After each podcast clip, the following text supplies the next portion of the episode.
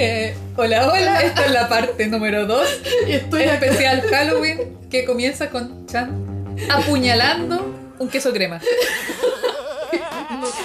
Se me olvidó abrir.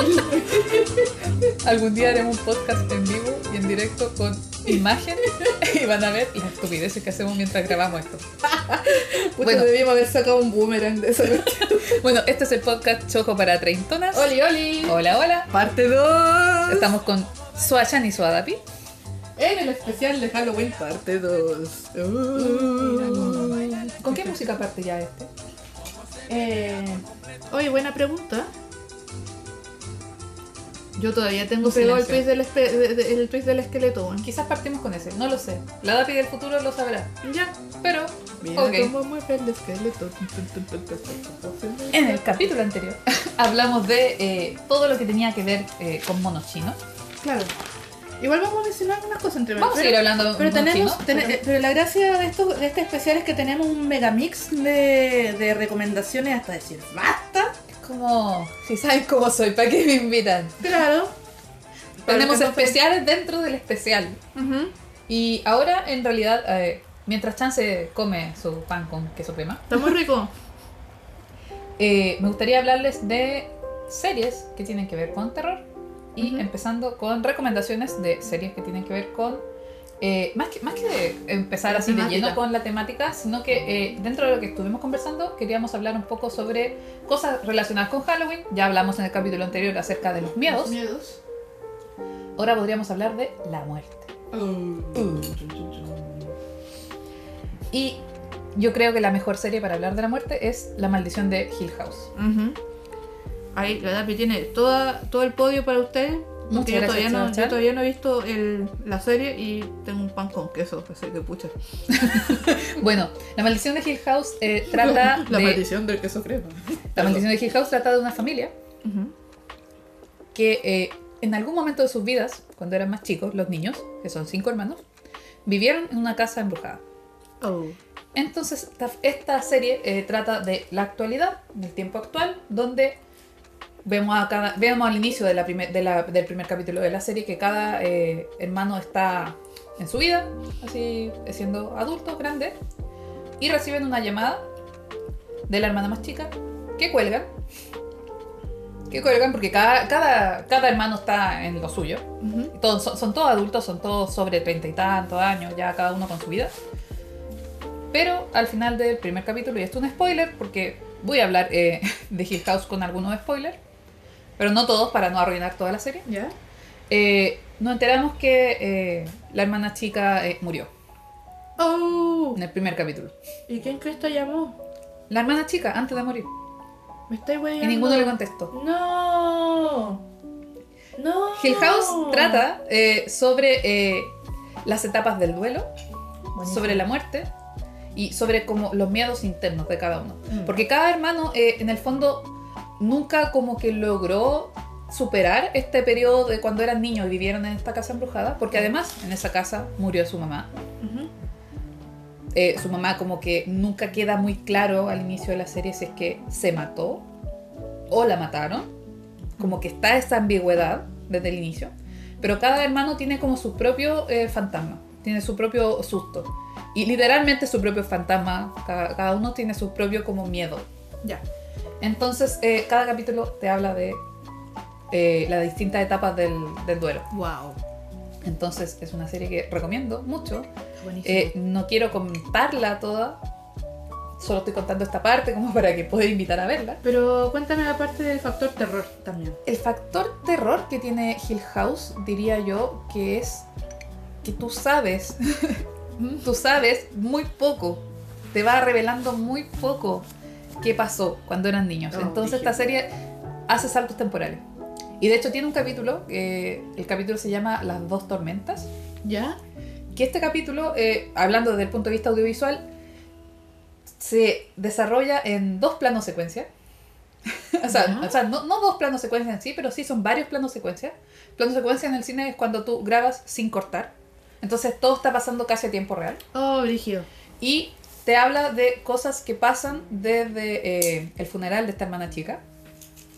Y tú ves a la- a- al papá recorriendo esta casa en la actualidad y luego entrando por una puerta y saliendo en la casa embrujada y viendo el pasado. Oh. Y te empiezan a contar qué pasó una noche de tormenta en el pasado también.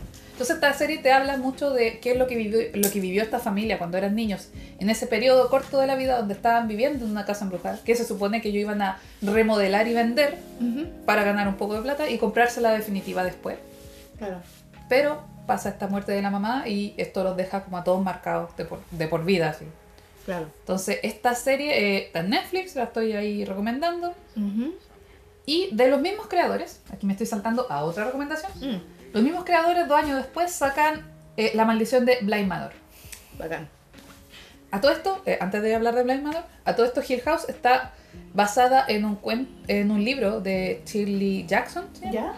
que es una historia de terror. Está basada en, ese, en eso, pero no es Maravilloso. 100% igual a la historia de terror. Entonces, eso es lo que, lo, lo que hace bacán esto, eh, esta, no sé si productora o autores, un grupo de gente que se está dedicando a hacer esto, La maldición de, así. Sino que toman una obra, pero también le hacen como una reversión. Ya, buenísimo. Eh, No es 100% una adaptación a la obra, sino que está basado en. Ya. Y asimismo sacaron la, la maldición de Blind Manor, que lo que hace es basarse ahora, pero en varios trabajos de un autor que se llama Henry James, Ya. que es de terror. Pero lo que hicieron con la maldición de Blind Manor es que se basaron principalmente en, una- en un libro que se llama La Vuelta de Tuerca, Ya. otra Vuelta de Tuerca creo que se llama. Pero también se basaron en cuentos. Y pescaron Ah, todo eso, lo metieron a la juguera y hicieron una historia. Ah, la raja. Pero Ya. ambientada en los 80, 90. o sea, Ah, los qué 90, buena. ambientada en los 90. Ya, perfecto. Y eh, La Maldición de Blind Manor tiene varios actores que aparecen en Hill House. Esto es como estar viendo las teleseries del TVN, es bacán. Sí. Porque tú los ves después en otro papel y dices, "Oh, ese era el jovencito, ahora es el Claro. malo. Oh, es bacán esa cuestión. Es un poco lo, que- lo que hace también American Horror Story, pues. De hecho, tiene la misma onda, La misma pero yo te diría que va. El rollo de eh, los de La Maldición va por otro lado. Sí. Va por otro lado porque tiene que ver mucho con el, como con el contenido humano sobre estos temas de eh, fantasmas. Ya. Y la maldición de Blind Manor lo que tiene es que no es en sí una historia eh, de terror, porque el terror no es lo importante, el terror ahí es, o sea, es el género sería el, eh, Suspenso. no, ¿cómo se llama? Mm. El romance gótico. Ah, El romance gótico lo entendemos como una historia que en sí está ambientada en algo como terrorífico, pero es más que nada eh, la parte de romance, la parte de la historia de amor, lo que prima un poquito más. Ya. Entonces, la maldición de Blind Manor, si uno va así como buscando algo que te dé susto, te va a dar menos susto que Hill House, Claro. pero si buscas la historia de amor, puede que te saque más lagrimitas que Hill House. Claro. Y lo que tiene la maldición de Blind Manor es que trata de una chica que no sabemos al principio muy bien qué onda, por qué está ahí, que es como gringa, estamos hablando de una serie que está ambientada en una casa de Inglaterra, de una chica de Estados Unidos que va a trabajar a Inglaterra como institutriz Ya. o como nana, eh, como, eh, como esta figura de la persona... Claro, una institutriz, pues, una persona que la hace de nana y también de profesora. Claro. pues, ¿Cachai? a dos niños que eh, perdieron a sus papás y están solitos en una casa como de... Es como la casa del campo, pero es como la, la mansión del campo. Ujú. Eh, de estos dos niños que están solo con la como ama de llaves, el cocinero y la jardinera. Es como Ya. muy como este de... Estoy viendo imágenes y está brigio. Esta es la raja. Me encanta la maldición de Sí. Blind Manor. Yo rayo la papa. rayo la papa con las, dos con las dos series. Qué bacán, weón. Y la maldición de Blind Manor, estamos todo el rato hablando, eh, por si acaso, de series que son con personas, no estamos hablando de monitos en este caso. Eh, trata de esta chica, su fantasma interno y los fantasmas que están en la casa de esta Blind Manor. Cada capítulo va develando un poco más sobre la historia, sobre qué es lo que está pasando. Hay uno que está heavy. Visualmente. brígido, yo te voy a contar un poquito. Si tú buscas la maldición de Blind Manor, aparece una figura, de hecho está en los Está como dibujos que te estaba mostrando. Que está como unos lentes. Que está como unos lentes redondos. Es un hombre que ella ve en los espejos, que tiene los lentes iluminados, unos lentes redondos iluminados. Iluminados. No, me cago. Yo creo que podría eh, spoilearte toda la serie si te cuento Sí, quién es. Pero tenemos que darle igual. Sí, le vamos a dar poquito tiempo, pero tiene que ver más que nada con los fantasmas. Que en Blind Manor lo que pasa es que los fantasmas tú los llevas. eh, Son como tus fantasmas internos, tus miedos Son como internos. tus cargas. así. Son tus cargas. Y en el fondo Claro. me gusta mucho esta manera de ver que en sí uno podría hablar de los problemas que uno acarrea. Si tú no los personificas, los puedes volver tus propios fantasmas. Claro. Entonces, la imagen es todo, todo sentido muy, Wow, muy recomendada. Eh, tiene un capítulo que es completamente blanco y, blanco y negro, Oh, qué buena. que te cuenta todo lo que pasó antes y por Ya. qué esa casa está tan para la cagada y por qué hay tanta, tanto problema ahí. Qué entretenido, weón. Me- weón, quedó muy buena. Bueno, le estoy Y mostrando la, un está, la Davi me está mostrando un dibujo que hizo, está muy bueno. Sí, lo hice el año y, pasado. y da era- cuquito. Está, está- Sí. está muy bueno. Pero eso. Pero eso. Eh, oye, ah, también tiene, una- tiene la protagonista tiene una historia de amor LGTB. Ah, la raja. Entonces, bacán cómo se trata, porque en el fondo también no es como, eh, como muchas personas les gusta alegar de que, ay, qué inclusión y la cuestión. Mm. No, eh, es parte del personaje. Y Claro. es parte de su desarrollo de personaje también. O sea, la gente LGTB también tiene vida, señores. así Sí, que. pues, no, y no hace cosas. tiene que, claro. Y hace que- cosas además de marchar, así que, por favor, Sí. deje- viva y deje vivir, por favor. Y si va a incluir, sepa cómo incluir. Ajá, y eso, eh, los cabros de La Maldición de Hill House y Blind Manor lo hacen muy bien. Sí. Aún no veo la serie nueva que salió, salió otra más en Netflix, pero no, Mm. es- no se llama La Maldición de, sino que es como de los mismos creadores, pero todavía no la veo y tiene que ver como con curas, parece. Ya, Shusha. Shusha, sí. Y eso también me recuerda de otra serie que hace algo muy parecido, que es American Horror History. Sí, ahí. Ahí, Chan, ¿cuál viste tú? Mira, yo vi las primeras tres temporadas. eh, pero muy la, la que vi más seguido fue la, la primera. Porque recuerda que soy gallina y había capítulos que yo realmente me asustaba y qué sé yo. Pero eh, es bacán porque siento que fue como la predecesora a... Creo que gracias a American Horror Story pudieron existir después historias como Hill House y Blind Manor. De hecho. Como que abrieron el campo así de- del trabajo del terror. Eh, estamos hablando en este momento en el bloque de historias con casas embrujadas, ¿ya? Sí. Eh, porque por otro lado también está La Mujer de Negro, pero en American Horror Story... eh, es una serie. Claro, eh, sí, a todo esto si mi primo Cristian me está, nos está escuchando, besitos, muchos besitos de él porque él es fanático de esta serie. Voy a tratar de hacerle honor a la serie. Eh, bueno, han sacado muchas temporadas, cada temporada es una historia independiente, pero lo bacán es que han hecho es que han hecho pequeños cambios para que algunas cosas de uno de, de- la temporada 1, por ejemplo, salen en la temporada 5, bla, bla.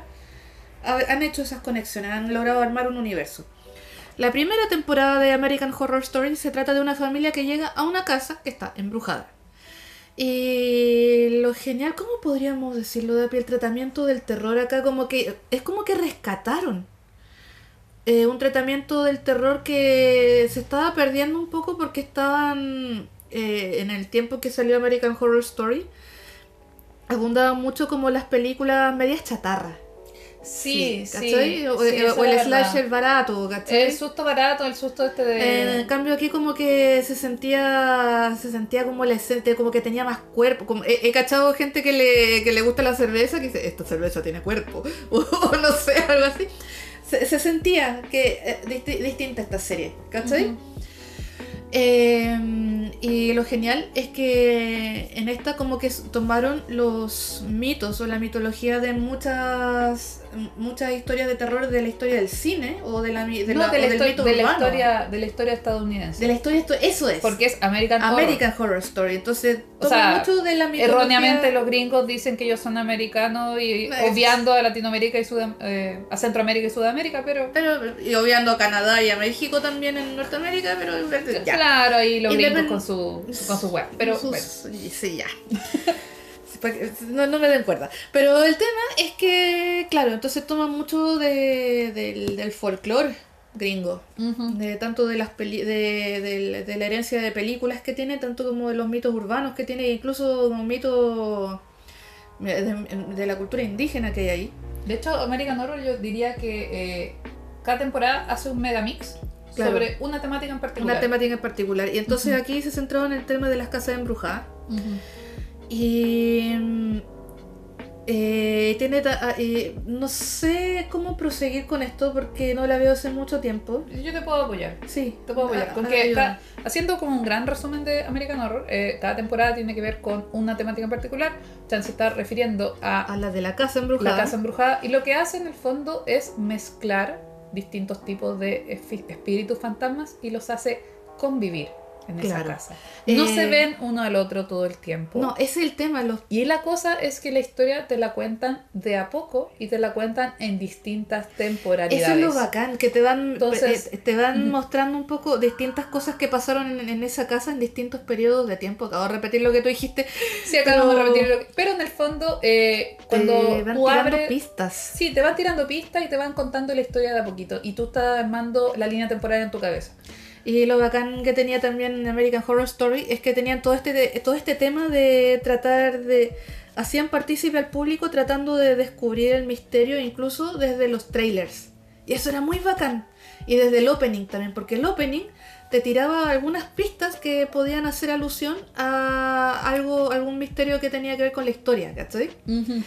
Y a medida que vais descubriendo en los capítulos qué cosas, o sea, que se van revelando algunas cosas, vos vais diciendo, ¡ay, eso era! O, ¡oh, qué brígido, eso era! Y como ahí- eso siempre estuvo ahí, pero ahora tú lo ves. Claro, ¿cachai? Entonces está, o más encima te lo dicen a veces no directo, sino con, con metáforas visuales. Sí, eh, se ocupa harto en bacán, American Horror el- tema de la metáfora visual. Que eh, como a, a- a modo de acertijo. Sí, al- la, lo opening de las de, de estas de cada temporada el opening cambia. Tiene Claro. que ver con la temática. eh, pero sí yo diría que es como una suerte como el video del aro. Sí, eso, Sí, así. porque en el fondo es cine experimental. eh, es como una mezcla de opening y cine experimental. Claro. Pero la cosa es que ya te predispone a, ok, aquí es como un puzzle que tengo que armar. Y, así mucho- funciona la primera temporada sobre todo. Yo diría que eso se pierde en la tercera, Un poco, Un pero, o sea, un poco. pero también tiene que ver con la temática, porque cada Claro. temporada tiene su propia temática y también tiene sus propias reglas eh, audiovisuales cada temática. Claro, lo que ya para salir un poco de la primera temporada, cosas que me gustaban mucho, bueno, era una familia y aparte era una familia medio disfuncional igual.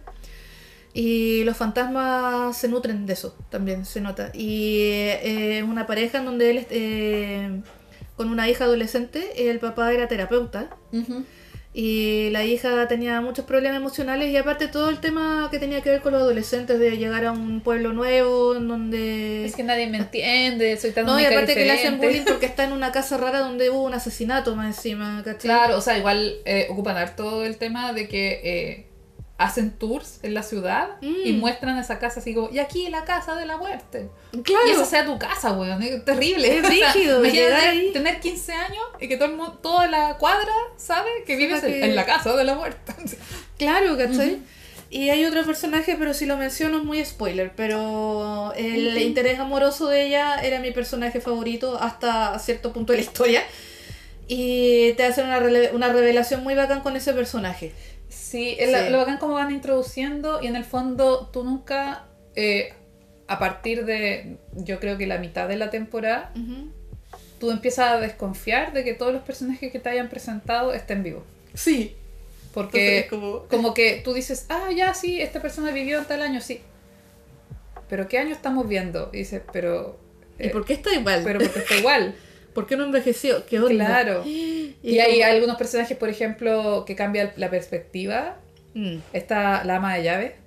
Uy, sí. La- el papel de la ama de llave, loco, es genial. O sea, si, la es que alguien, si alguien por aquí vio el Joker, es la misma actriz. Sí, La mamá del Joker, sí. eh, interpretada por esta ama de llaves, que es una señora mayor, que es una ama de llaves, pero que el papá de de esta familia lo ve, la ve joven.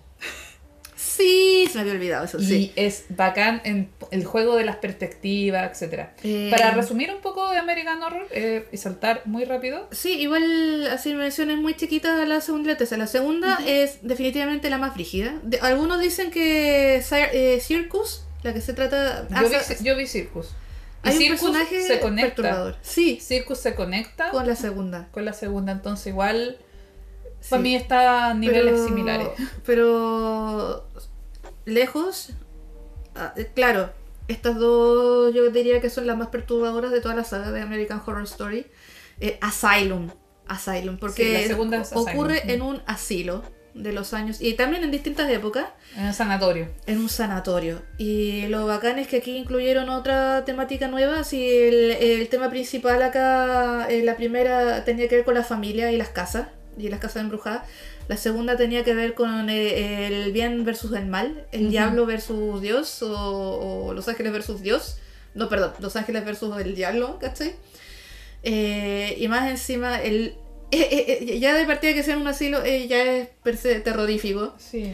Ahí está el personaje de una monja ahí que impresionante. Y también tenía mucho que ver con todo este otro tema de los experimentos que pasan como por debajo de la mesa en los sanatorios. Entonces se dio para que fuera una, una temporada especialmente terrorífica.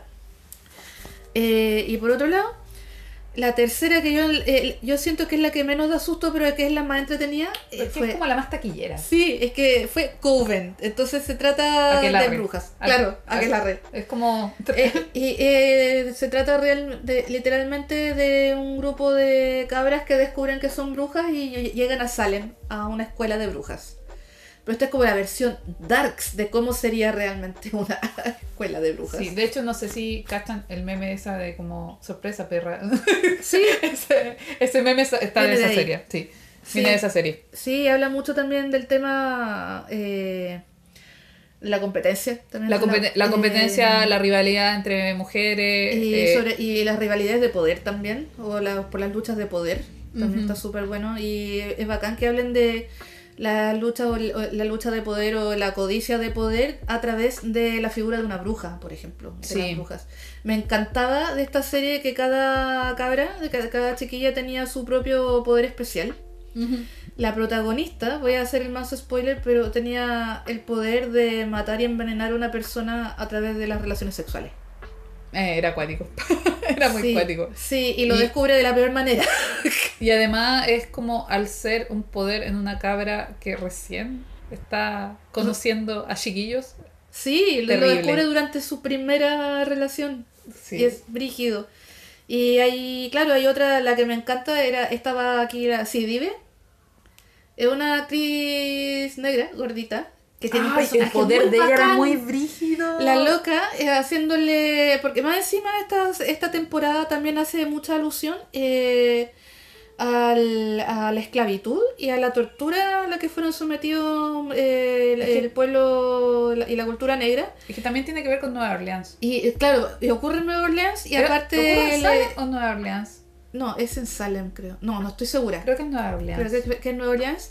Y aparte, eh, hace. Lo bacán es que le hacen, le echan mano a muchos tipos de distintos de brujería y sale el vudú. y de la aparece, comunidad negra. Y, aparece la niña. actriz del vudú. Eh. Y Lo que puedo hacer un, un- destacar, eh, hay una actriz que es síndrome de Down. Sí, y ella Y también es, es, pulenta. Es pulenta como personaje y Sí. como actriz. Es como que yo digo, weón, la raja American Horror Story en hacer eh, estas, estos cambios, estas cosas. Sí, es maravilloso. mundo. Y lo bacán es que ella está al mismo nivel en competencia de poder con las otras chicas y es maravilloso. Y también, claro, el trailer dejó la caga cuando salió porque nadie sabía de qué se iba a tratar la tercera temporada y cuando vieron puros tacos y sombreros puntiagudos eh, eh, eh, caminando hacia una casa fue como ¡Wow! ¡Son brujas! Y fue como ¡Wow! Y eso, fue la raja. Claro, fue Eso, ese fue el grito de bruja de la Chan. Sí, Aguante como, la bruja en la caraguala. Sí, aguante. Y- Eh, eso, igual nos vamos a saltar un poquito ya. Nos quedamos mucho rato en esto. Eh, aunque sí podríamos agarrarnos en la temática de las brujas. Ajá. Ya que estamos en especial de Halloween. Y. Yo creo que quiero saltar algo eh, para reír. Ya, sí, pues. Esa gran película. Ya, mira, estamos aquí en el bloque de películas icónicas con temáticas de bruja. Así que, Dapi, por favor, hágame el honor. Bueno, la película eh, traducida como Abracadabra o Hocus Pocus, me Hocus imagino Pocus. que la habrán visto alguna vez Un en el clásico cable, del cine. en la tele, en, no sé, Mega, quizás. Claro. Pero es la de la bruja vestida de verde, de las tres brujas que en algún momento bailan. Claro. En algún momento bailan y dejan la pura cagada tratando de llevarse a los niños. Eso. Es muy entretenida esa película. Es muy buena. Es, es muy Esa es buena, una con película que muy es eh, apta para todo espectador, Sí, con tallas para adultos también. Claro, también. Y eh, era una de mis películas favoritas también cuando era chica. Ujú. La veíamos mucho con mi mamá también. La vi hace poco. ¿En serio? Sí, se la mostré a Juan. Es muy buena. Pero es cuático porque la vi eh, después de haberla, después de no haberla visto mucho tiempo y dije, oh, era así de lenta. Pasa ese efecto, ese efecto de cuando viste algo Cuando eres chico y 20 años atrás Claro. y tú decís como, oh, es la mejor película del mundo y la ves ahora de grande y te fijas en todos los detalles, en que habían cosas que era como pasan como 10 minutos tratando de votar algo y era como, pero ¿por qué no corre? Claro. ¿Por qué no se va? Pero, pero la lógica Pero- de la fantasía, claro. Lógica eh, fantasía. Lo, lo- lo genial de esta película. Bueno, así, resumen súper breve. ¿De diría qué que trata lo la genial de esta película es eh, Bueno, una que el casting.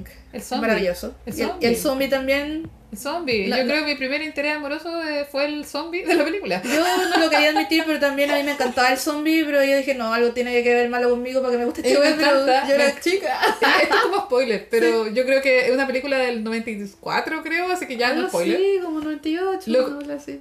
Todo el tiempo el zombie, tú lo ves tratando de quitarle a alguien algo puntudo. Logra quitar con una cortapluma y la primera wea que hace es despegarse la boca, La tenía cosida. que la tenía cosida, y gritarle, perra puta, así como casi para cagonear. Así a, la, a la bruja que lo había matado, en el fondo. Claro, él dice, fuck you. lo primero que decís después de que te descosís la boca, después de no sé Descos- cuántas décadas, weón. Eh, como dos siglos. Claro. como dos, tres siglos, Claro. Ah, sí. No, es maravilloso ese Sí, momento. el zombie es genial. Pero se trata, se trata de tres brujas que persiguen a un grupo de cabros chicos. O sea, a dos adolescentes y una cabra No, chica. lo que pasa es que Sí. esta bruja, que, que la tengo fresquita, Sí, por eso, porque yo no la veo hace Sí, eh, esta estas tres brujas en el fondo lo que hacían era eh, raptar niños y Mm. quitarles su juventud para ellas no verse viejas, Claro. como las brujas que son. Y pasa que el pueblo las mata, las Ah. ahorca, Claro. pero antes de que mueran, ellas lanzan un hechizo de que van a volver para la noche de bruja. Claro. La cosa es que eh, hay una historia así, salto de tiempo, los noventas, liceo gringo de los noventas, el rubiecito de la película. Claro. Era guapo. Pero era mejor el zombie. Era mejor el zombie. Sí. Bueno, pero la cosa es que eh, el- llega este rumor de que ay, las brujas dicen que si, al- dicen que si un virgen prende esa vela la noche de brujas, todo el rato dicen una virgen. Pero el, el cabro prende la vela haciéndose el choro así como, ¿qué wea? Y prende la vela. Y el cabro virgen prendió la vela y revivió a las brujas. Claro. Las brujas raptan a su hermana. Mm, claro. Y todo el rato es tratar de destruir a estas brujas. Y tienen un gatito que habla. El gato que habla, en el fondo, fue un cabro joven que, tiempo atrás, antes que mataran Se a las llevaron- brujas, Se llevaron a su hermana. se llevaron a su hermana y él trata de defenderlas, pero las brujas le lanzaron un hechizo y es un gato inmortal. Claro. Y el gato inmortal lo que trata de siempre es evitar que un cabro weón prenda la vela. la Claro, y noche él es como el guía de Claro. los cabros. es El guía que le dice. entre Sí, el- es un gato negro que habla que va, por- va con ellos tratando de solucionar el tema. Oye, dentro de la misma, del mismo bloque de brujas, eh, oye, un clásico noventero maravilloso, eh, The Craft. Eh, ¿cómo En se podría decir? español, ¿cómo, le, ¿cómo se llamaba en español? Las brujas. Algo así. Algo así, con esa voz, con esa voz que... se me olvidó googlear la versión en español. Eh, pero esta película de cuatro chicas que practican brujería en el liceo. Sí, es como un favorito también dentro como de, la, de la empoderación femenina, entre comillas. Es como algo que se disfruta mucho. Eh, son cuatro chicas. El típico, la protagonista, la, la, la nueva en el colegio, y ve que hay otras tres cabras como que la están observando y cachan que ella tiene como potencial de poderes sobrenaturales. Y cada una de estas chicas tiene un problema en particular y están como tienen una vida súper difícil, están lidiando con la vida escolar y la vida familiar. Entre ellas está la, la, la icónica actriz, esta de los ojos, los ojos celeste agua, weón, Ujú. eh, casting pera. Perdónenme chiquillos, pero yo soy súper... Pero Chan necesita googlearlo y decirnos los nombres de las actrices. La Fairuza Balk, maravillosa. Está la Neve Campbell también. Pero en resumen se trata como... Eh, de, de- de cuatro chicas que se hacen amigas y forman una que la red de brujas. Y empiezan a practicar brujería. Y a través de esta brujería tratan ellas de... eh, bueno, se dan cuenta de que les hacía falta otra bruja para completar como un cuarteto que cada una corresponde como a una a uno de los elementos. ¿Cachai? Eh, tierra, aire, bla, bla. Y el tema es que ganan mucho poder. Y a través de este poder que ellas van ganando, tratan de usar la magia como para solucionar la vida de cada una. El tema es que se les empieza a ir, en- se les empieza a pasar la mano, sobre todo a la que es como líder de esta de este grupo, que, Que es la más loca. que es la más loca, que es la que tiene la vida más para cagar también. Sí, en el fondo como que se une esta carencia eh, con este poder. Nancy, ese, e- Nancy. ese era el pe- personaje de Nancy. qué bacán. sí. Eh, eh, como personaje muy bacán, pero ojalá no, no nos pillemos a Nancy en la vida real. No, es rígido. Porque son ese, es como- la- mala influencia. Mala-. No, mala influencia. eh. influencia. Eh, entonces, claro, habla mucho esto como de empoderamiento femenino, pero sobre todo como el, el agruparse, hacer grupos de chicas cuando en la época de los 90 este estaba súper mal mirado. Que se agruparan las mujeres a hacer cosas sin incluir hombres. ¿Cachai? Y de hecho, yo creo que igual quizás como que fue algo como distinto dentro del cine, ¿no? Sí, pues sí fue. Insisto, se transformó como en un icono como de las figuras bacanes. De las pocas que había en cuanto a temas como feminista en el. En el o- ojo, no, no estoy diciendo que esto haya sido feminista, pero sí se acercaba mucho. a ¿Cachai? Y bueno, para hacerla más corta, eh, cada una de estas chiquillas tenía un problema. eh, la Nancy eh, vivía, en una fa- eh, vivía con una familia disfuncional, eh, papá abusador, qué sé yo, vivían en un trailer, o sea, una, una casa rodante, todo mal. Era como la más, la más gótica del y tiene una personalidad así al choque, la loca. Igual lo cático es como que ahora toda la moda de esa película una la Sí. ve en la calle. Sí, y es bacán, como- y es bacán la wea. Mm. Eh, también está la otra chica, eh, está Bonnie, me acuerdo de ella, que su complejo es que ella estuvo en un incendio y quedó, se, se quemó muchísimo. Y tenía unas eh, y y tenía unas cicatrices gigantes de quemaduras en su espalda y estaba como en constante tratamiento para sacarse. Y tenía mucho complejo, su, su tema era el complejo físico que ella tenía por estas por, por estas cicatrices, ¿cachai? Claro. Y, y- y hacía como que su personalidad fuera como más... Sí, pues como que su, su conflicto era, eh, era como la apariencia. Todo el tiempo su conflicto sea, es la apariencia. Claro, pero sobre todo la, La inseguridad. Una muy, claro, la, una muy baja autoestima que tenía. eh, eh, la otra niña, que se me olvidó el nombre, eh, era una niña morenita, o sea, de raza negra, y a ella le hacían mucho bullying. Y había una cabra en particular que era súper racista y le hacía bullying por eso. Y, y, y- y aparte ella estaba como en el, eh, en el equipo de natación y siempre, siempre le jugaban una mala pasada a ella. Y, la, estaba la, la, la eh, Robin, que sería como la, la, la, la protagonista.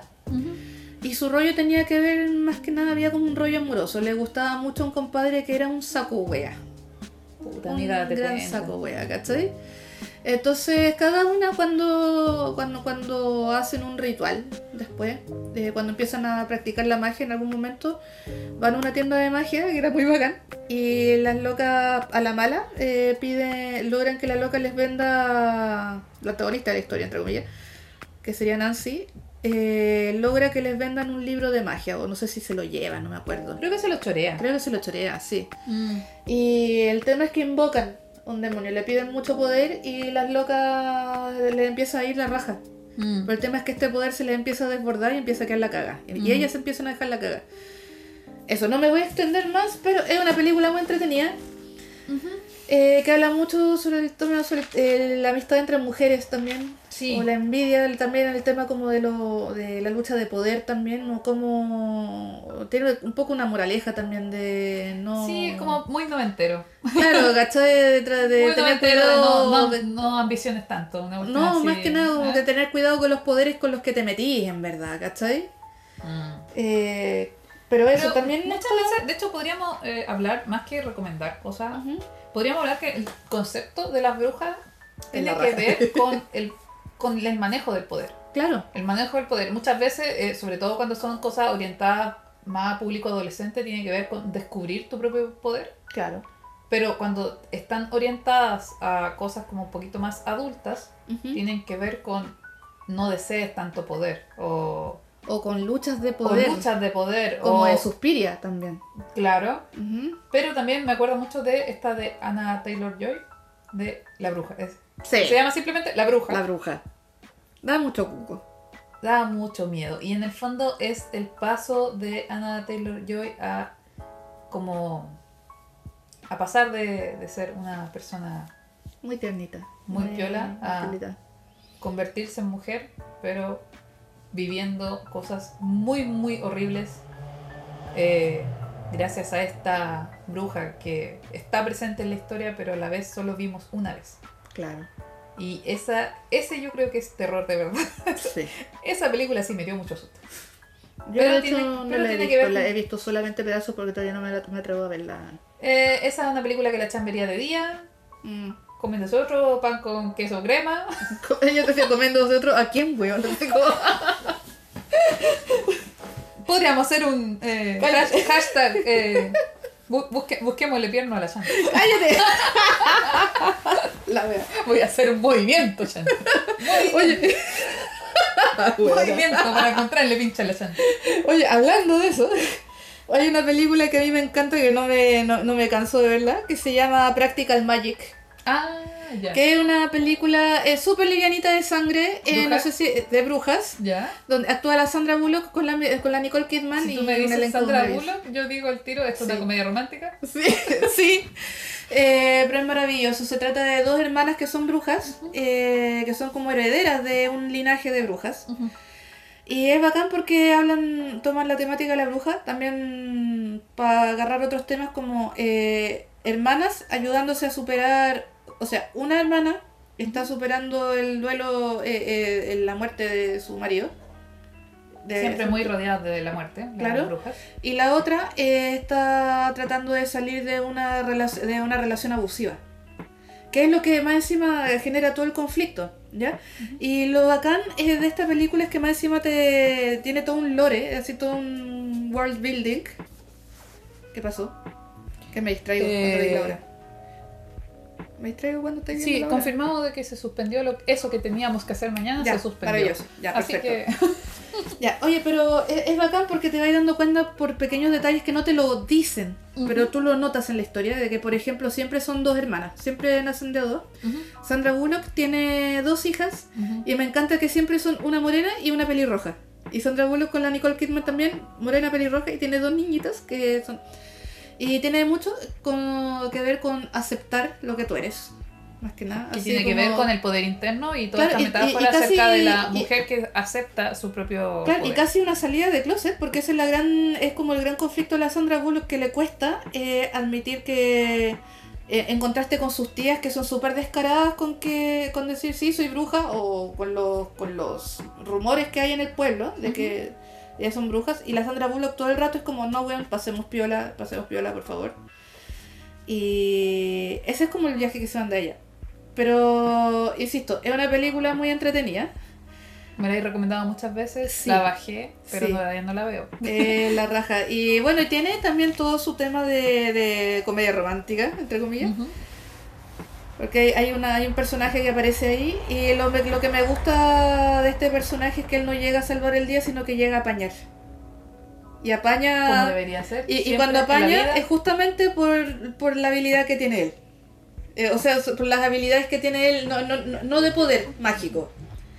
Él tiene algo muy particular que tiene que ver con lo que él se dedica, etcétera, y justo sirve mucho para salir de un aprieto en un momento de la historia. Porque Así todos que, tenemos habilidades diferentes. claro. Eh, y no, y es la raja. Así me, me gusta mucho cómo tratan el tema. co- Me, gusta mucho el tipo de magia que sale en esta película. No, no es. No es como con efectos visuales, así no vaya a ver el rayo que sale de la varita mágica. Rayo láser. Eh, Claro, no, ¿cachai? Pero, pero me encanta que tienen rituales, que tienen un montón de cuestiones. Hablan también del tema del amor, también, así eh, como es distinto de la obsesión, por ejemplo. Y eso me lleva a la película que quiero recomendar a Sí. toda costa, que se llama El hombre invisible. Ya, oye, ya, ya la salimos de la, ya salimos del bloque de, de la temática de brujas. Yo no quiero hablar de brujas, voy a hablar de No, de- el de- remake del hombre, del hombre invisible. Dele con toda La confianza. película salió hace un par de años. Tiene que ver más. O sea, no la quiero contar porque el título lo dice, Un hombre invisible. Pero tiene que ver más con el miedo. eh, el miedo al. como. al trauma. Un poco. Porque el hombre invisible, la versión nueva, trata de una chica que arranca una noche de su pareja abusiva. Claro. esta chica después está con este síndrome postraumático, Ujú. donde salir a la calle le da miedo. Salir a buscar así, pucha, el diario, que es los gringos que tiran el diario en la calle. salir a buscar el, el- el diario la- en la vereda le da susto. Wow. Entonces trata con este miedo constante a que este abusivo vaya a estar cerca de ella. Claro. Y este susto de me está mirando, está por ahí.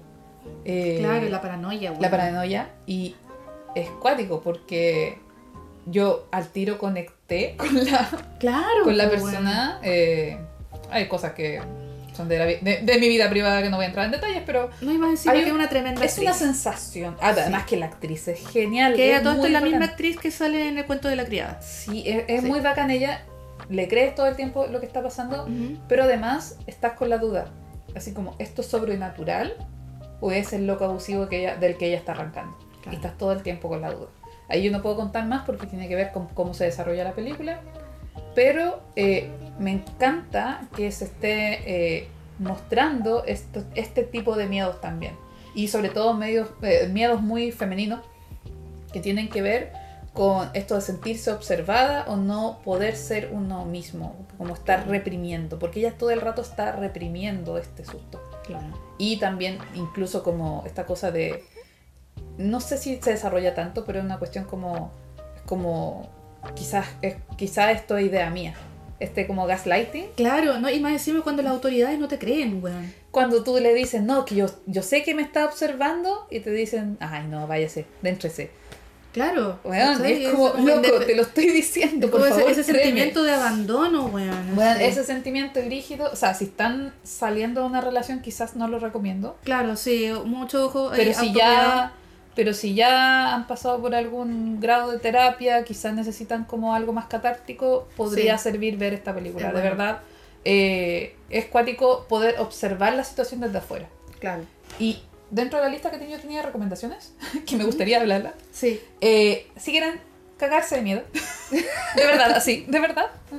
Y un miedo como de este tipo de cine que estábamos hablando, que son como de generar la atmósfera. Claro. En Netflix hay una película que se llama, eh, espero que todavía esté, eh, no he revisado la última, bueno. así que está, Bueno, pero eh, se llama Soy la cosa más bella que habita en esta casa. El puro título, tú dices, ¿qué chucha?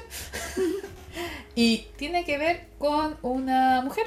Soy la cosa bella que vive en esta casa. Soy la cosa bella que vive en esta casa. Ve, el- ve el póster. Sí. ¿Cachai que está como al revés?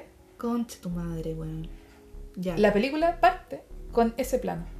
Pero tú lo ves borroso y se va acercando, acercando, acercando a como una mujer que parece que está mirando de frente, pero su cara mira hacia atrás. Una o cuestión sea, así. ella, ella está Como, vista pero, de perfil. es- pero está borrosa, todo el rato está borrosa porque es como un recuerdo, una cuestión así muy Claro. extraña.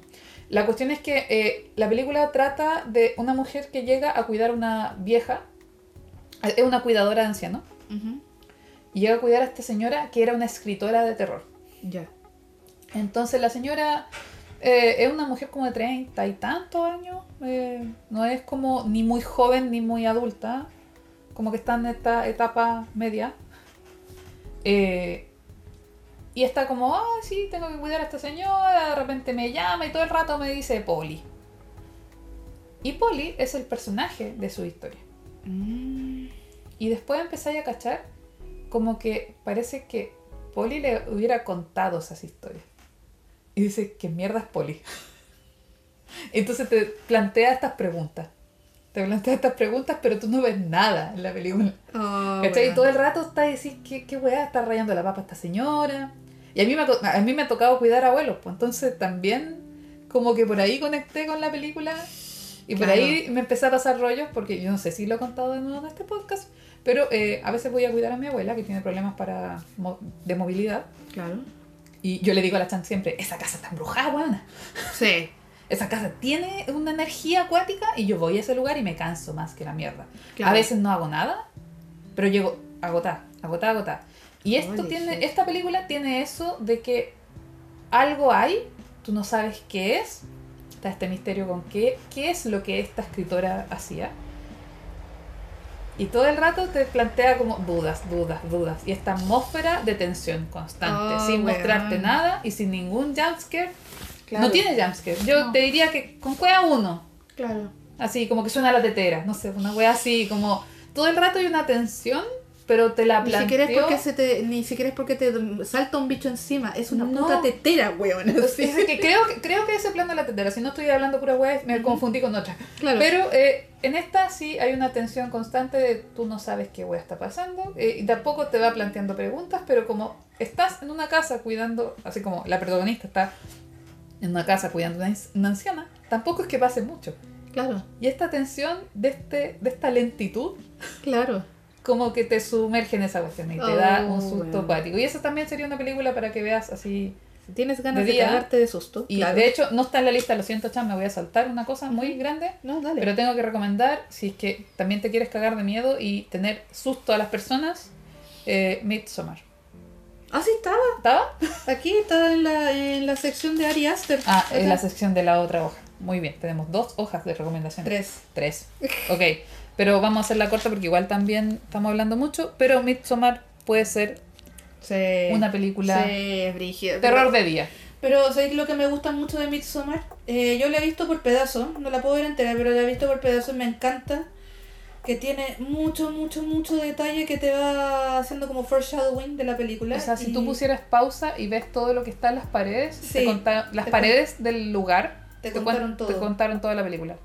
Y es bacán porque más encima no es solo eso, sino que te implica, la información que ves ahí- implica otras cosas que tú deduces que pasaron por fuera de la película. Voy a hacer un resumen muy resumido. Sí, Eh, Dapi en modo te lo resumo así nomás. claro. Eh, Midsommar se trata de una loca que eh, por una tincada llama como los papás y resulta que eh, la hermana mató a los papás. Spoiler. Y Y, se- y sale al principio de la película, así que no, Claro. no es tan spoiler, te lo vas a encontrar al principio. Y la cosa es que está O una- sea, la, la hermana mató a los papás y se mató. Sí, eso. Y la Ya. cosa es que ella está sola en el mundo. eh, y Acaba su- de perder a toda su familia. Sí, está, está para pico. Y su eh, pololo se va a ir de viaje con unos compañeros eh, a un festival que es el Midsommar en Suecia. Claro. Entonces ella, yo también voy. Claramente porque no, no quiere quedarse sola. Ahí hay todo un Claro. conflicto con el tema de cómo está esa relación de pareja. Que ¿Quién- está para la caga. Sí, está básicamente para la caga. Pero la cosa es que ella llega a este festival, en este pueblo, a la mierda, en Suecia, donde tienen ciertas costumbres que de a poco se van develando y va la cuestión volviéndose una cosa... No, no quiero contar mucho más, entonces Claro. ahí véanla. Pero hay un tema que tiene que ver mucho como con la vida de, de, de culto. La vida de culto y en el fondo esta familia que ella perdió. Claro, Tiene que ver mucho con cuando tú buscas otra familia. claro. Y Pero es la cuático versión- esa sensación. pero, la, la- pero la versión retorcida de esa wea, ¿cachai? De hecho, yo he escuchado eh, comentarios de si gente que critica, otro podcast que escucho por ahí, que decía, es una historia de amor, de amor propio. Sí. Si tú lo ves así, puede ser una historia de amor propio. Es que sí, es que de hecho habla mucho acerca de, de eso, acerca como del rompimiento cuando o del proceso de rompimiento de una pareja, entre comillas. Y buscar apoyo, en el fondo hay gente Claro. que vive las cosas de manera colectiva. Claro. Yo creo que también tiene que ver con... Pero eh, estamos hablando de Ari Aster que lleva esto y lo, re- contra retrue- lo retuerce. Pero a- nunca a- como Junjito. No, no, no. Mm, Junjito. Junjito, sí. me, imaginé la Junji. Así Claro. nada que ver. Nada No, que yo ver, creo, que la, yo creo que la peor mezcla que podría pasar en la, la humanidad sería que se juntara Ari Aster con Junjito, weón. ¿Y Junjito con Miyazaki? ¿Sabéis qué? Hablando de eso, ¿Se nivelarían? es que no, es que espérate, es que existe, no es de terror, me estoy saliendo totalmente de programa en este momento. Existe una serie que yo que logró hacer una wea que yo jamás hubiera, pensé que habría. Esa serie se llama eh, Made in Abyss y te juro que nunca pensé que Y fin sería estamos hablando de mono chino. Claro, no, es que te juro que es la mezcla perfecta entre Studio Ghibli y Junjiito. Buena. Weón, y es una weá que jamás te la esperáis y yo jamás pensé que fuera posible. Funciona increíblemente y Yo es- me encomiendo en Soda-chan. y Sí. Pero voy a- insisto, no es. eh, no, no se engañen por el. por la estética kawaii o la estética. Tiene una estética hermosa, insisto. Nivel Studio Ghibli. Nivel Madoka, así como. No, de, de- de- no, lo que tiene. Lo que ¿o tiene no? Made in Abyss. Ya, eh, no, esto no es terror per se, para nada. Eh, es una serie que de, de- de un pueblo que vive alrededor de un hoyo gigantesco que no tiene final, que es el abismo. Y hay un sistema. Hay un sistema en este mundo que son como los exploradores. Y este. Y este abismo tiene niveles. ¿Ya? Y hay reliquias en este abismo. Y entonces. Y las personas como que viven de recolectar las reliquias que encuentran en este abismo. ¿Cachai? Y son como los que hacen escalada, ¿cachai? Hay mucho. Entonces el horror viene más que nada de el horror de survival, ¿cachai? De survival en la, en la naturaleza. Que es una naturaleza muy mutante que hay en este mundo O sea, fantástico. un mundo súper hostil y... ¿Cachai? Entonces. No, y hay cuestiones medias perturbadoras también. Me recuerda un poco como, o sea, la sensación, más que, más que por la temática, la sensación está Yakusoku Neverland. O sea, Algo- Promise, algo- Pro- algo Promises le- Promise Promise- Neverland. Algo parecido, Neverland. algo parecido, pero más Mm. perturbador todavía. Eh, claro, entonces tiene una estética bellísima, pero los monstruos que, que. O sea, no son monstruos. La fauna que vive ahí es fauna que te puede hacer cagar, ¿cachai? Ujú. Que te puede partir en dos. Y más encima, hay momentos en donde uno de los protagonistas sufre un accidente que es algo muy posible que te pasara si estáis tirado en la jungla. En donde eh, en uno, en un momento, la única solución viable que hay en, en esta wea es, ok, córtame el brazo. No tengo con qué cortarte el brazo, ocupa una piedra. Ay, conche tu madre, ¿por qué? ¿Cachai?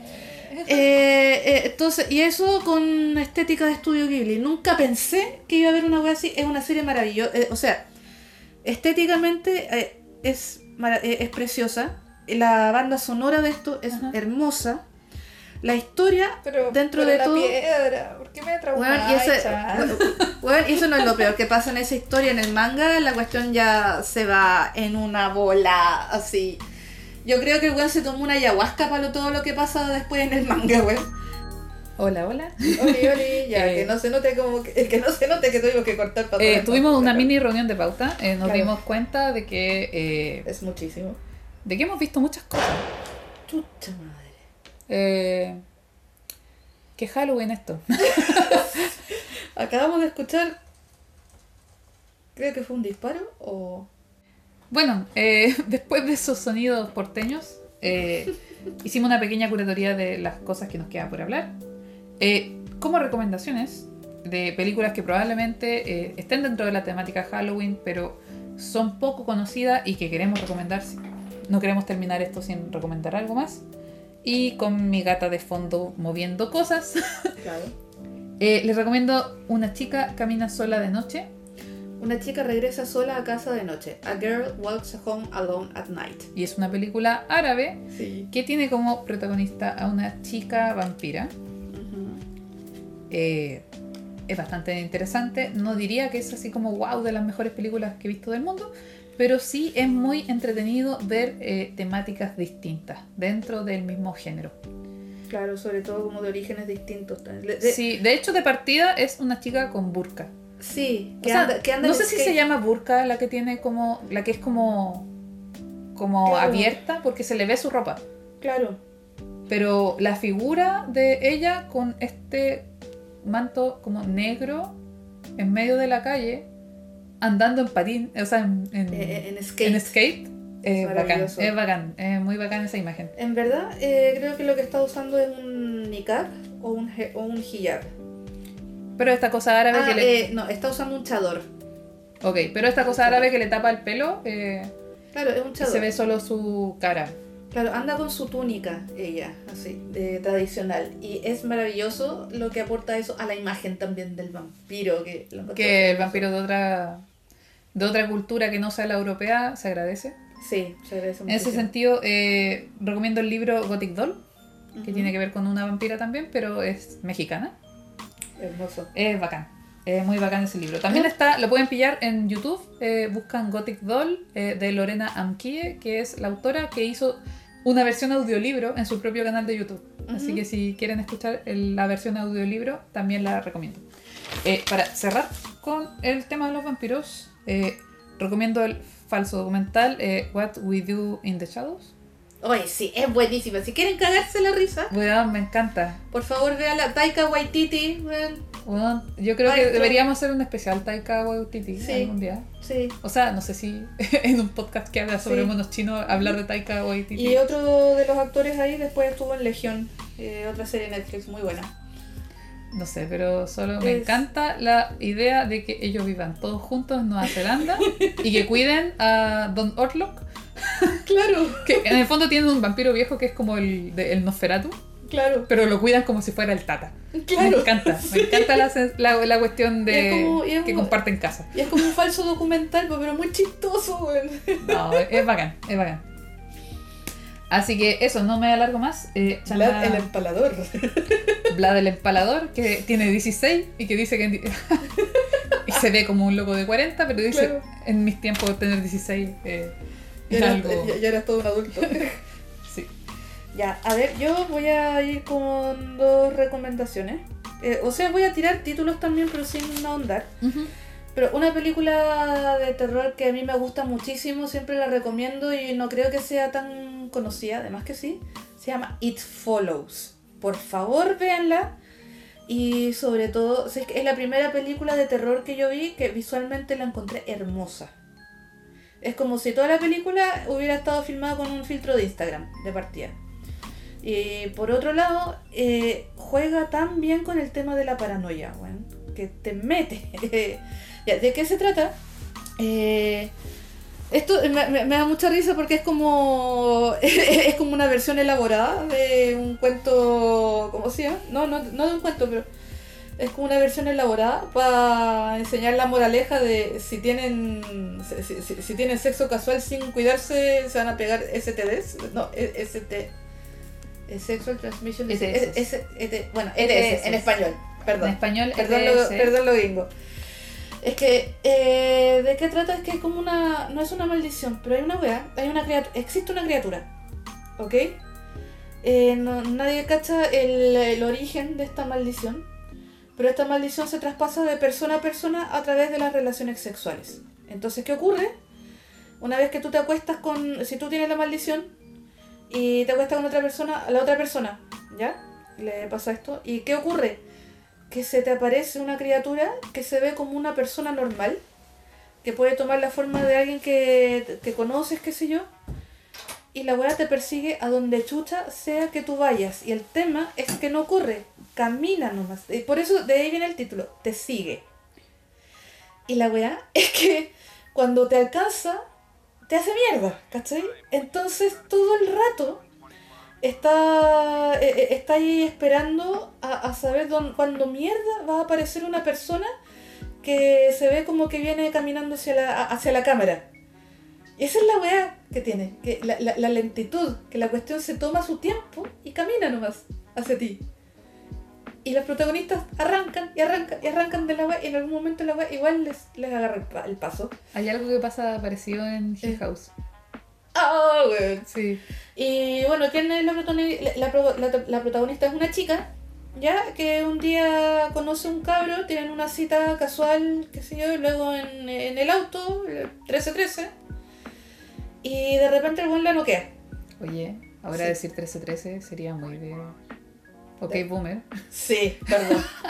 Lo siento. Momento, ya. ok, boomer. Perdón, hacen el delicioso. Por Dios. Estoy como Steve Buscemi, así, hello fellow students. El tema es que acto siguiente la loca despierta, amarrada en una silla, y el compadre le explica, ok, tengo poco tiempo para esto, te voy a explicar. Eh, hay una cuestión, le explica todo el mecanismo de cómo funciona la weá. Se, vie- se ve que viene una persona caminando a lo lejos. Y le dice, ok, para salvarte de esta weá, busca a otra persona y acuéstate con ella y chao. Ah, así nomás. Así nomás. Pero el tema es que si la otra persona muere, de nuevo se te devuelve a ti la po. O sea, es como parte del género de... El sexo es malo. como... Algo así, insisto, es ¿Eh? como una tremenda metáfora acerca de las STDs, y- o sea, perdón, las ETS y qué sé Oye, yo. pero es como Pero- mucho slasher. Hay muchos slasher que en el fondo... ¿Sabéis que sí, pero que los cabros hacían esas cosas, aparecían los monos y todo. ¿Sabéis que como que se agarraron de eso y le dieron una, un Eh, twist muy bacán, Mm. muy bacán y sobre todo porque actúa mucho desde la paranoia y insisto, y la película está hecha así porque los locos son fanáticos de un fotógrafo sueco que tiene esa estética. Y qué más, otra cosa que tiene bacán la película es que no sabéis en qué época estáis. Por la estética, no sabéis si estáis en los 80, sí, pero después veis tecnología de ahora. Ah, Pero, ya. Un poco como Sex Education. Sí, Que da esa como sensación como atemporal. Claro, y- pero en este caso lo ocupan para que tú nunca estés cómodo. Ah. Entonces, es maravillosa, por Oye, favor. pero igual lo hacen en Sex Education. Porque Sí, tratan po. como de emular la experiencia de sentirse incómodo en Claro. el liceo. Es que por eso, porque no tenéis de dónde agarrarte, pues no tenéis Claro. una base, ¿cachai? Ya están. ¿Qué, ¿Qué hago, weón? ¿Qué, hago? ¿Qué de que ha estado, mujer? ha estado muy interrumpido este cierre. Oye, sí, weón, la cagó. Pero nos pasa que nos emociona mucho hablar de estas cosas. Eh, son cosas que nos gusta mucho compartir. Y Eh, es terrible cuando hay que cerrar ya y no alcanzaste a mencionar las weas que te gustan mucho, ¿cachai? Claro, el problema es cuando son muchas. Claro. Pero yo creo que eh, te doy el honor, Chan, de mencionar eh, las últimas cosas que eh, puedas recomendar a nuestros queridos radioescuchas que van a tener muchas recomendaciones y ideas para ver en Halloween. Sí, O cualquier día del año, porque en realidad Halloween puede ser cualquier día del año. claro, claro. Así que eh, vos dele. Ya, eh, títulos. Antes de tirarme con el género que a mí me gusta mucho, sí o sí, siempre eh, monito. Eh, yo creo que de 12 para arriba, ¿ya? Over the Garden Wall, por favor, véanla. Y son capítulos cortitos y si los ven todos seguidos es como ver una película de una hora. Ah, sí, de cortita es. Sí. Y yo la eh, estaba y es- editando. Y es preciosa. Oh, Chan. Luego te lo veis en una tarde. No más de dos horas te la veis. Yo la estaba evitando porque decía, oh, pucha, una serie entera. Y, y No, la es, es preciosa y te deja así como, oh, mi cocoro, pero qué bacán. Así, no, no, no es, no es trágica. ¿Al nivel Hanako, así?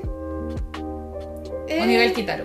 Estamos hablando de niveles de, de no, Kokoro. oh, no, se con- no, no se compara. Uh. Pero véanla, es muy buena.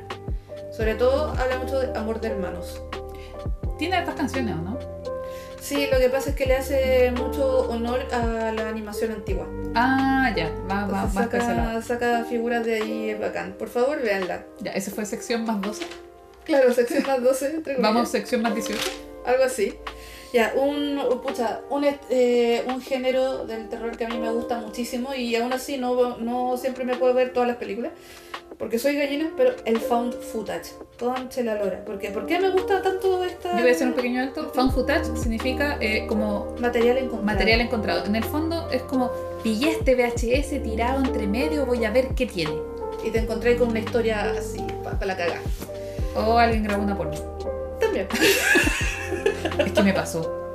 ¡No! Yo dije, no. ¿qué es este VHS? Chucha. Historias de terror de la vida de terror real. de la vida real de la Dapi con 17 años.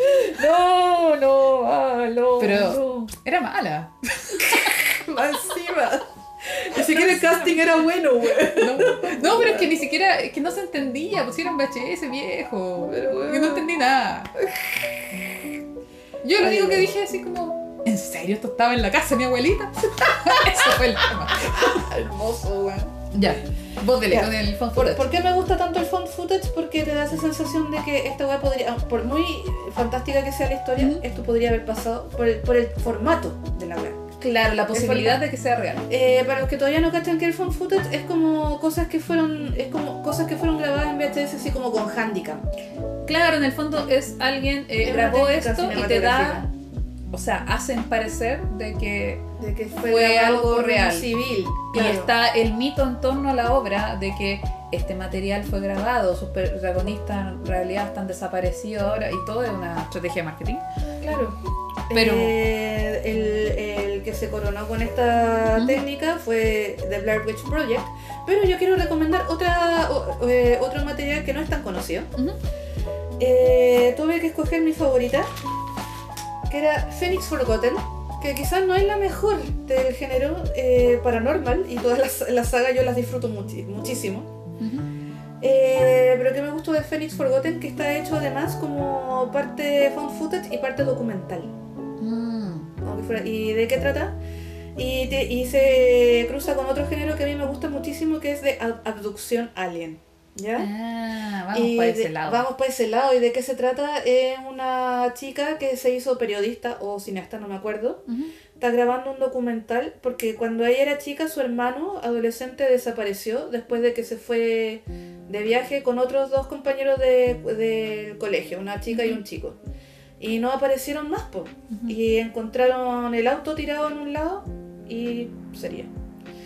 Y el tema es que, si bien no recuerdo mucho los detalles, lo bacán de la película es que te va mostrando parte de lo que él había grabado en el colegio, del proyecto que ellos tenían, y hubo un avistamiento de UFOs cerca de ellos. todo Ovnis. de ovnis. Todo esto eh, pasa como en el desierto, en un pueblo que está como cerca del Gran Cañón, entre comillas. No es el Gran Cañón, pero es como ese tipo de, de lugar. ¿Ya? Es como que estuvieron cerca del área 51. Y eso, lo bacán es eso, que te van alternando lo que va encontrando la comadre en su documental y el material que encuentran por fin que grabaron los chicos. Y lo encuentran en dos partes. Una, toda la preparación que hicieron mientras estaban en el colegio, hasta que se van de viaje. Había otro material que estaba súper guardado o súper perdido.